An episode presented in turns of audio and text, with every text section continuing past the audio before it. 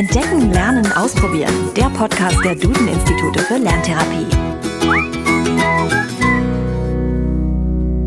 Hallo und herzlich willkommen zu einer neuen Folge von Entdecken, Lernen, Ausprobieren, dem Podcast der Duden-Institute für Lerntherapie. Wir sind Janina Brade und Christian Schwarz. Schön, dass Sie zuhören. Es ist warm und noch sind in ganz Deutschland Ferien und unser Sommerspielespaß geht in die zweite Runde. In der letzten Folge hatten wir Ihnen Lernübungen und Spiele für draußen für Kinder mit Leserechtschreibschwäche vorgestellt. Dieses Mal gilt der Sommerspielespaß Kindern mit einer Rechenschwäche.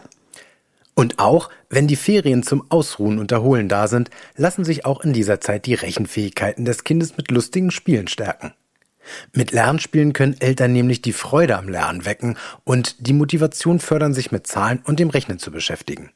Auch ohne immer gleich ein großes Ziel wie die nächste Klassenarbeit vorzuhaben. Wir zeigen Ihnen also heute, wie jeder draußen mit seinem Kind Lernspiele und Lernübungen machen kann. Denn Zahlen und Rechnungen begegnen uns an vielen Stellen im Alltag, so auch draußen. Dazu haben wir auch drei Lerntherapeuten befragt, die uns ein paar Übungen verraten haben. Doch bevor wir loslegen, muss ich noch einen Wunsch loswerden. Wir würden uns sehr über Feedback freuen. Zu dieser Folge gibt es nämlich, wie auch sonst zu jeder Folge, immer einen Post auf Facebook und Instagram. Also schreiben Sie uns doch einmal unter dem Post, welche Übung Sie schon probiert haben und welche besonders gut funktioniert hat. Oder vielleicht haben Sie ja auch noch andere Spieleideen, die Sie mit uns und anderen Eltern teilen möchten. Das würde uns riesig freuen. So, und jetzt tauchen wir aber endlich ein in den Sommerspielespaß Teil 2. Fängst du wieder an? Hm, okay, dreh dich mal um. Ähm, okay. Ich hoffe, das hat jetzt etwas mit dem Spiel zu tun und nicht damit, dass du meinen Anblick nicht ertragen kannst. Du kannst dich ja gleich wieder zurückdrehen. Aber erstmal schreibe ich dir mit einem Finger eine Zahl auf den Rücken und du musst sie erkennen. Ach, das kommt mir bekannt vor. Das kann man doch auch mit Buchstaben machen, oder? Ja, na klar, das geht natürlich auch. Aber heute geht es um Zahlen und Rechnen. Also, welche Zahl habe ich dir eben auf den Rücken geschrieben? Hm, eine sieben. Genau. Und du kannst dich jetzt wieder umdrehen. Danke. Das ist ein schönes Spiel und die Zahlen können dann auch, je nachdem wie gut das Kind sie schon kennt, zwei- oder sogar dreistellig sein. Hm. Ich habe dir als nächstes einen Klassiker in leicht abgewandelter Form mitgebracht. Und die Idee dazu habe ich von der Lerntherapeutin Inken Büngener. Sie hat uns nämlich dieses Spiel für draußen empfohlen.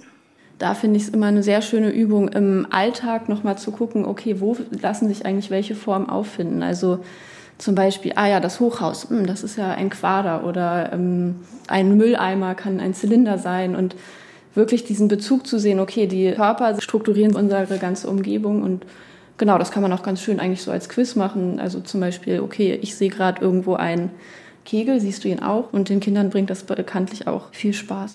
Sie hat das Quiz ja schon erwähnt. Man könnte also Ich sehe was, was du nicht siehst spielen. Also zum Beispiel, ich sehe was, was du nicht siehst, und das hat die Form eines Würfels. Äh, soll ich jetzt raten? Kannst du gerne machen. Das habe ich jetzt aber wenig kreativ ausgewählt. Hm, ist es vielleicht der Hocker hier? Nein, viel einfacher. Ah, der Würfel von dem Brettspiel, was da drüben auf dem Tisch liegt, oder? Volltreffer. Okay, das kann und sollte man natürlich auch schwieriger gestalten. Ach, und wo ich das Brettspiel gerade sehe, fällt mir ein. Generell sind natürlich Kartenspiele und Würfelspiele jeder Art sehr gut geeignet, Kinder Zahlen spielerisch näher zu bringen. Äh, ich habe jetzt was, das wird dich als Tierliebhaberin bestimmt begeistern. Uh, ich bin gespannt. Hast du mal wieder Lust, in den Zoo zu gehen? Aber hallo. Perfekt. Dabei gibt es nämlich jede Menge Möglichkeiten, Zahlen und Rechnen mit einzubeziehen. Und wie? Es fängt beim Eintritt an. Man kann mit dem Kind überlegen, weshalb eine Familienkarte für die Familie günstiger ist. Und wie groß der Unterschied zwischen der Erwachsenenkarte und der Kinderkarte ist. Und im Zoo geht es dann weiter. Hier gibt es meist Tafeln mit Informationen zu bestimmten Tierkindern. Ach, du meinst sowas wie, wann sie geboren wurden und wie viel sie bei der Geburt gewogen haben? Genau. Und dann könnte man miteinander besprechen, wie alt das Tier jetzt ist. Und man könnte auch das Gewicht mit dem eigenen vergleichen oder so etwas in der Art. Und in Zoos gibt es eigentlich immer einen Wegeplan. Das ist eine gute Gelegenheit, den Ablauf des Zoobesuchs zu planen, also die Reihenfolge zu überlegen, wo man wie hinkommt. Und dabei kann man gut Wegstrecken vergleichen. Stimmt. Und man könnte auch an bestimmten Stellen wie Weggabelungen oder so nochmal besprechen, in welche Richtung es weitergehen soll. Ah, gute Idee. Meinen nächsten Vorschlag könnte man auch im Zoo machen, denn es geht ums Picknicken. Ah, das ist natürlich im Sommer perfekt. Das hatten wir doch schon in unserem ersten Sommerspiele-Spaß fürs Lesen und Schreiben üben, oder? Aber was hat das mit dem Rechnen zu tun? Das Rechnen versteckt sich in den Schritten davor. Aber nicht in den Schritten, die ich gehe, sondern in der Vorbereitung. Denn so ein Picknick kann man wunderbar mit dem Kind zusammen planen. Neben dem Einkaufen und Bezahlen kann man ganz wunderbar Rezepte ausprobieren. Und beim gemeinsamen Kochen oder Backen muss man Zutaten abmessen, wiegen oder Portionen berechnen. Verstehe. Dazu fällt mir auch schon etwas ein. Okay, ich war zwar noch nicht ganz fertig, aber was meinst du? Man könnte Kindern auch eine eigene Geldbörse mit Kleingeld für den Ausflug geben. So ist man unterwegs flexibel für kleine Ausgaben, wie zum Beispiel ein Eis. Die Geldbörse könnte man vor dem Ausflug zusammen mit dem Kind vorbereiten, also mit ein wenig Kleingeld füllen. Was ich noch sagen wollte, wenn man nicht gerade im Zoo picknickt, sondern eher eine schöne Wiese irgendwo weiter draußen bevorzugt, dann lässt sich auch der Weg dahin planen. Also entweder die Fahrradroute gemeinsam ansehen oder gucken, wann welcher Zug fährt und wie lange er braucht. Oh ja, Fahrpläne zu lesen und zu verstehen ist immer eine gute Übung für Kinder mit einer Rechenschwäche. Auf jeden Fall. Dem kann Lerntherapeutin Jana Köppen übrigens nur zustimmen. Sie empfiehlt auch besonders die Routenplanung. Aber natürlich hat sie noch ein paar ganz tolle andere Ideen, was man draußen mit seinem Kind spielen könnte. Viele Kinder haben wirklich Freude daran, zum Beispiel Schritte zu zählen, ja, oder das eben auch mit so einem kleinen Rhythmus und mit einem Reim ähm, zu verbinden. Und ähm, das noch so ist, wenn Sie sich noch dran erinnern können, an dieses Spiel, so mit vor, zurück, zur Seite ran. Und dann werden ja einfach so wieder eben Schritte gezählt. Oder wenn man eben zum Beispiel auf einen Aussichtspunkt irgendwie klettert, und äh, Treppenstufen zu bewältigen sind, dann gemeinsam Treppenstufen zu zählen. Ja, das ist zum Beispiel bei vielen durchaus ähm, beliebt und es ist hilfreich und ich brauche eben keine speziellen Vorbereitungen dafür.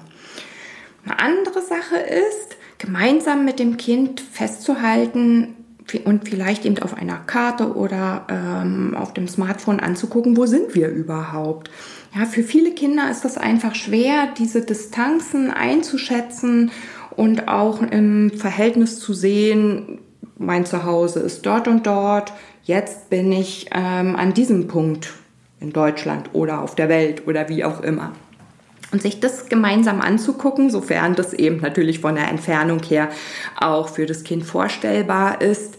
Ähm, und dann vielleicht eben im Laufe einer Reise und oder im Laufe verschiedener Unternehmungen eben auch so eine kleine Routenkarte anzufertigen.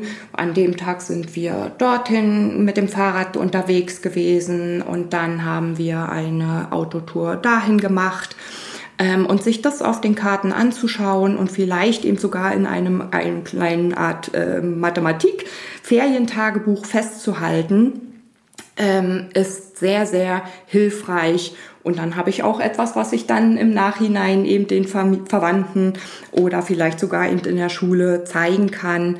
Ähm, und das eben mit verschiedenen mathematischen Dingen verbunden ist. Ja? Ich kann ja auch kleine Uhrzeiten noch dazu notieren oder ähnliches oder eben aufschreiben, wenn es an dem Tag etwas Besonderes gab, was das Kind eingekauft hat, wie viel Geld das gekostet hat, was man davon für ausgegeben hat. Aber das muss nicht in riesen ähm, Umfängen ausarten, sondern die Idee ist einfach auch da, das mit einer kleinen Sache kontinuierlich im Blick zu haben.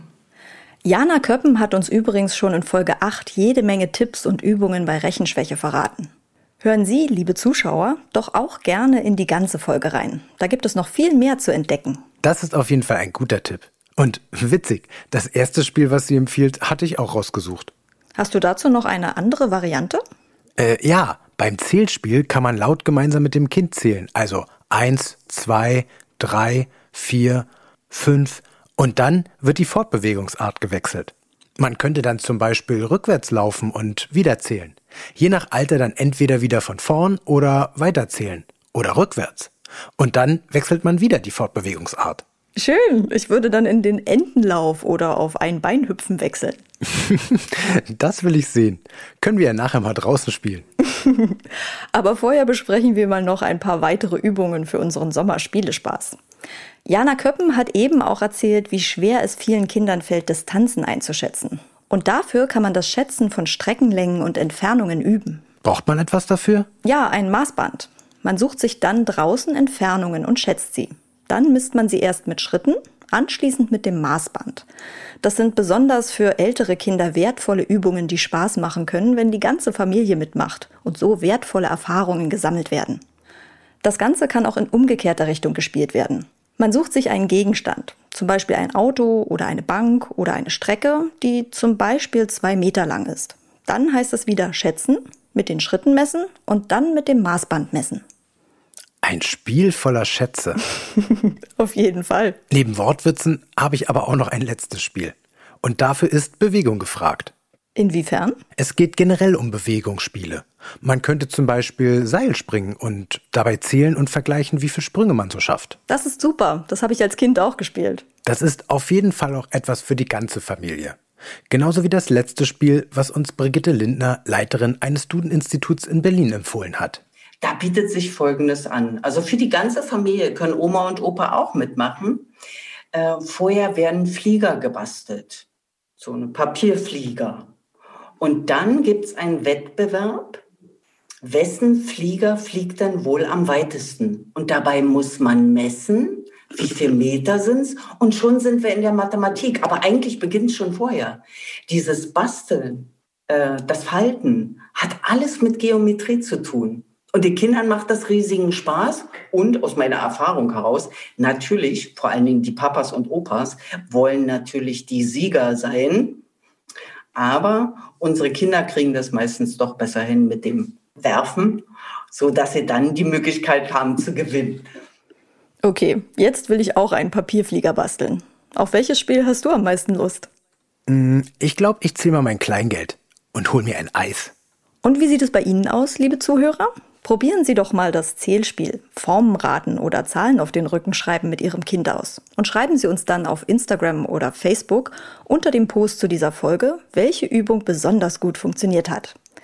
Auch wenn Sie diese Episode später hören, vielleicht nächste Woche oder in ein paar Monaten, den dazugehörigen Post finden Sie immer unter dem Veröffentlichungsdatum auf Instagram oder Facebook. Und schreiben Sie uns auch gerne, wenn Sie noch andere Spielideen für draußen haben. Das gilt übrigens auch für den ersten Sommerspiele-Spaßteil. Schreiben Sie uns gerne Ihre Erfahrungen mit den Spielen für Kinder mit Lese-Rechtschreibschwäche unter dem Post zur Folge 40. Das war die vorherige Folge und die haben wir am 24. Juni veröffentlicht. An dem Tag finden Sie auch den Post dazu. Und wenn Sie noch mehr Übungen und Tipps erfahren möchten, dann hören Sie doch einmal in Folge 4 rein. Hier verraten wir Ihnen nämlich jede Menge Tipps für das Lernen zu Hause. Und in Folge 22 gibt es noch mehr praktische Übungen und Tipps bei Rechenschwäche. Und mehr Informationen zum Thema Lerntherapie und Co. finden Sie auch auf www.duden-institute.de. Haben Sie noch Fragen, Probleme oder Themenwünsche rund um das Thema Lerntherapie? Dann schicken Sie uns eine E-Mail an podcast.duden-institute.de. Und empfehlen Sie den Podcast doch jemanden oder teilen, liken und bewerten Sie ihn. Wir sind in vier Wochen wieder da mit einer neuen Folge Entdecken, Lernen, Ausprobieren. Bis dahin, machen, machen Sie es gut. gut.